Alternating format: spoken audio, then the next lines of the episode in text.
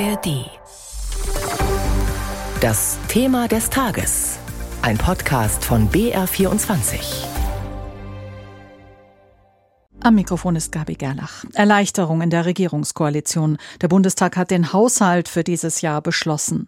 Wegen des jüngsten Karlsruher Urteils geschah das mit einiger Verspätung. Die Ausgaben mussten plötzlich deutlich gekürzt werden.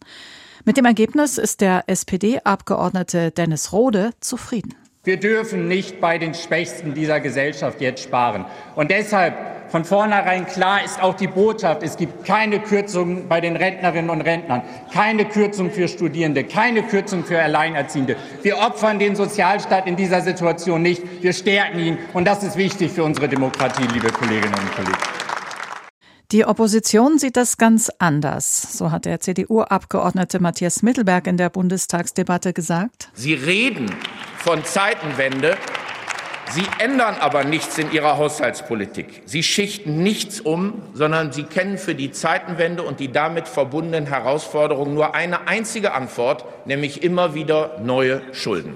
Die Haushaltswoche im Bundestag ist nun also vorbei. Ziehen wir Bilanz. Welches Bild hat die Regierungskoalition abgegeben? Ein Bündnis, das ja von einem äußerst unbeliebten Kanzler angeführt wird. Kurz vor der Sendung hat mein Kollege Carsten Kühntop mit Mario Kubina in unserem Hauptstadtstudio gesprochen.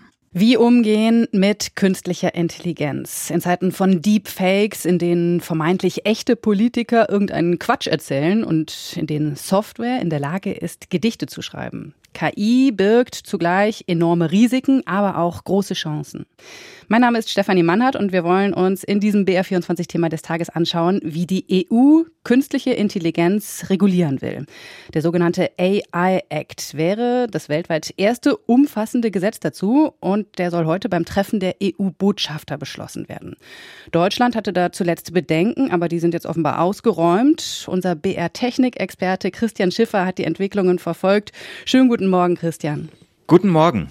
Was also soll denn jetzt wie reguliert werden und was haben wir, die normalen Nutzer oder auch Konsumenten davon? Ja, also das Ziel ist eigentlich uns zu schützen. Also wir haben dort diese faszinierende, großartige Technologie, künstliche Intelligenz, die aber natürlich und auch nicht ganz zu Unrecht vielen Leuten auch Angst macht.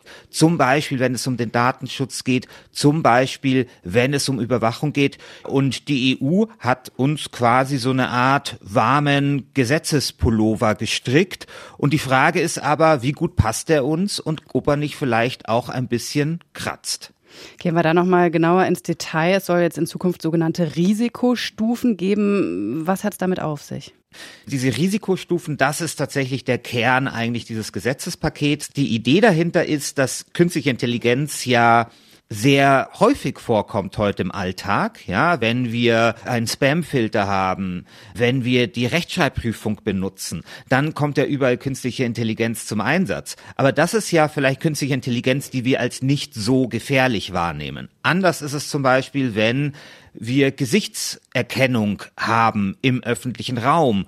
Da würden wir dann vielleicht eher sagen, okay, das ist ein Risiko. Und die EU probiert sozusagen diese Breite von KI-Anwendungen gerecht zu werden, indem sie eben diese verschiedenen Risikoklassen macht. Es gibt da vier Stück davon, die mit den drastischsten Folgen, das ist die Risikogruppe inakzeptables Risiko. Da ist zum Beispiel so etwas wie Gesichtserkennung im öffentlichen Raum drin. Da gibt es dann wiederum Ausnahmen für die Strafverfolgungsbehörden. Und das sind KI-Anwendungen, die einfach verboten werden. Und dann gibt es die Risikostufe kritisches Risiko oder besonders hohes Risiko. Da sind dann solche Dinge drin, wie zum Beispiel KI im Gesundheitsbereich. Da sind dann besondere Anforderungen an die Transparenz gegeben und eine besondere Regulierung. Und so sind dann eben die verschiedenen Abstufen bis eben dann nach unten hin KI-Anwendungen, die kein besonderes Risiko mit sich bringen. Da sind dann die Anforderungen an Unternehmen oder an andere Entitäten, Regierungen am geringsten. Jetzt hat es zuletzt ja von Deutschland innerhalb der Ampelkoalition Bedenken gegeben. Welche waren das und warum sind die jetzt offenbar überwunden? Europa ist ja immer sehr stolz auf ihre Regulierungsgesetzgebung. Also man nehme nur mal die Datenschutzgrundverordnung und teilweise sind das auch Gesetzesgebungen, die in andere Länder, in andere Regionen auch exportiert werden, die auch Vorbildfunktion haben. Auf der anderen Seite muss man aber auch sagen, wir haben in Europa, anders als in den USA, kaum große IT-Unternehmen. Und da ist sozusagen dann die Frage, kann es nicht sein, dass man vielleicht zu viel reguliert und dann jungen Unternehmen jegliche Luft zum Atmen nimmt? Und das ist genau dieser Grundkonflikt. Deutschland, also insbesondere die FDP, insbesondere Digitalminister Volker Wissing, die fanden eben möglicherweise geht dieses Gesetz ein bisschen zu weit. Und andere Länder wie beispielsweise Frankreich oder Italien haben das ganz ähnlich gesehen. Mittlerweile hat man sich aber geeinigt und deswegen dürfte das Gesetz jetzt auch über die Bühne gehen wie die großen US-Tech-Giganten auf diese neuen Regeln schauen. Dazu gleich mehr. Dann spreche ich noch mit unserem Korrespondenten in den USA. Aber äh, Christian Schiffer von dir noch ganz kurz eine Einordnung. Wie ist der Tenor in der deutschen IT-Wirtschaft dazu? Natürlich gab es am Anfang Vorbehalte, aber jetzt überwiegt schon die Zustimmung auch in der Branche zu diesem Gesetz, weil das Allerschlimmste ist ein Flickenteppich, wenn jedes Land dann eigene KI-Gesetze macht. Und was Unternehmen natürlich überhaupt nicht wollen, ist Rechtsunsicherheit.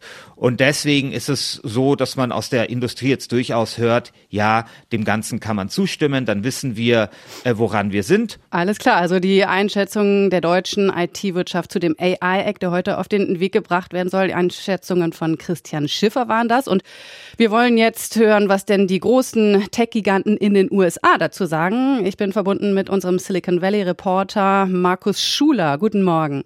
Guten Morgen aus San Francisco. Also Markus, wie blickt denn die Tech-Branche in den USA? Wie blicken Google, Meta, Microsoft, Apple auf die Entwicklung bei der KI-Regulierung in der EU? Da ist die Meinung zweigeteilt, würde ich sagen. Die großen Tech-Firmen, die begrüßen eine Gesetzgebung. Sie sagen, es braucht Gesetze gerade bei wichtigen ethischen Fragen beim Thema KI. Sie befürchten jedoch auch eine Überregulierung. Innovationen könnten abgewürgt werden. Andererseits sagen einem auch viele Manager aus dem Silicon Valley hinter vorgehaltener Hand, dass durch das kommende EU-Gesetz der Vorsprung der US-Unternehmen zementiert wird. Will heißen, die Europäer, die sind bei KI längst noch nicht so weit und Startups aus der EU, die könnten jetzt eben ausgebremst werden. Heißt das also, dass es dann eine KI der zwei Geschwindigkeiten geben wird, weil die USA da eben sehr viel mehr Freiräume haben, um weiterzuentwickeln? Ja, die haben wir eigentlich schon längst. OpenAI, Google, Microsoft, aber auch Apple, Facebook, die Chiphersteller Nvidia, AMD und Intel, alle hier im Silicon Valley, die stecken derzeit Milliardenbeträge in die KI-Entwicklung. Die Europäer, die hinken hier offen gestanden viele Jahre hinterher. Apple-Chef Tim Cook zum Beispiel, der hatte bei der Vorstellung der Quartalszahlen seines Unternehmens gesagt, dass das Thema KI bei Apple gerade absolute Priorität habe. Jetzt möchte ich mit dir aber noch auf einen äh, Auftritt von Mark Zuckerberg diese Woche schauen. Im US-Senat am Mittwoch, da hat er sich entschuldigt für psychische und körperliche Schäden bei Kindern die deren Eltern auf Metaprodukte zurückführen. Da scheint also eine Erkenntnis da, dass Social Media gefährlich sein kann. Folgt denn aus dieser Erkenntnis auch irgendwas? Na, solche Auftritte wie die von Mittwoch, da war ja nicht nur Facebook oder Meta dabei, sondern auch TikTok, die sorgen dafür, das Bewusstsein zu schärfen. Das war für diese Unternehmen, glaube ich, sehr lehrreich, weil sie da richtig gehend an den Pranger gestellt wurden. Andere Unternehmen wie OpenAI, die ja ChatGPT machen, da muss man erstmal abwarten, welches Verantwortungsbewusstsein da qua Unternehmenskultur gelebt wird. Das hängt sicherlich ganz individuell von den einzelnen Unternehmen ab, die hier agieren. Informationen und Einschätzungen von Markus Schuler waren das. Vielen Dank. Und das war unser BR24-Thema des Tages zum AI-Act der EU, der heute in Brüssel auf den Weg gebracht werden soll. Mario Kubina aus dem Hauptstadtstudio war das mit einer Bilanz der Haushaltswoche, die jetzt mit der Verabschiedung des Etats zu Ende gegangen ist.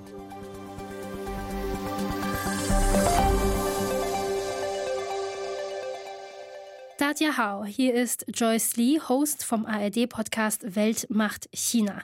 In Welt macht China berichten aktive und ehemalige ARD-KorrespondentInnen und Expertinnen aus dem Land und über das Land und sie räumen nebenbei auch mit ein paar Klischees auf. Welt macht China gibt es unter anderem in der ARD-Audiothek.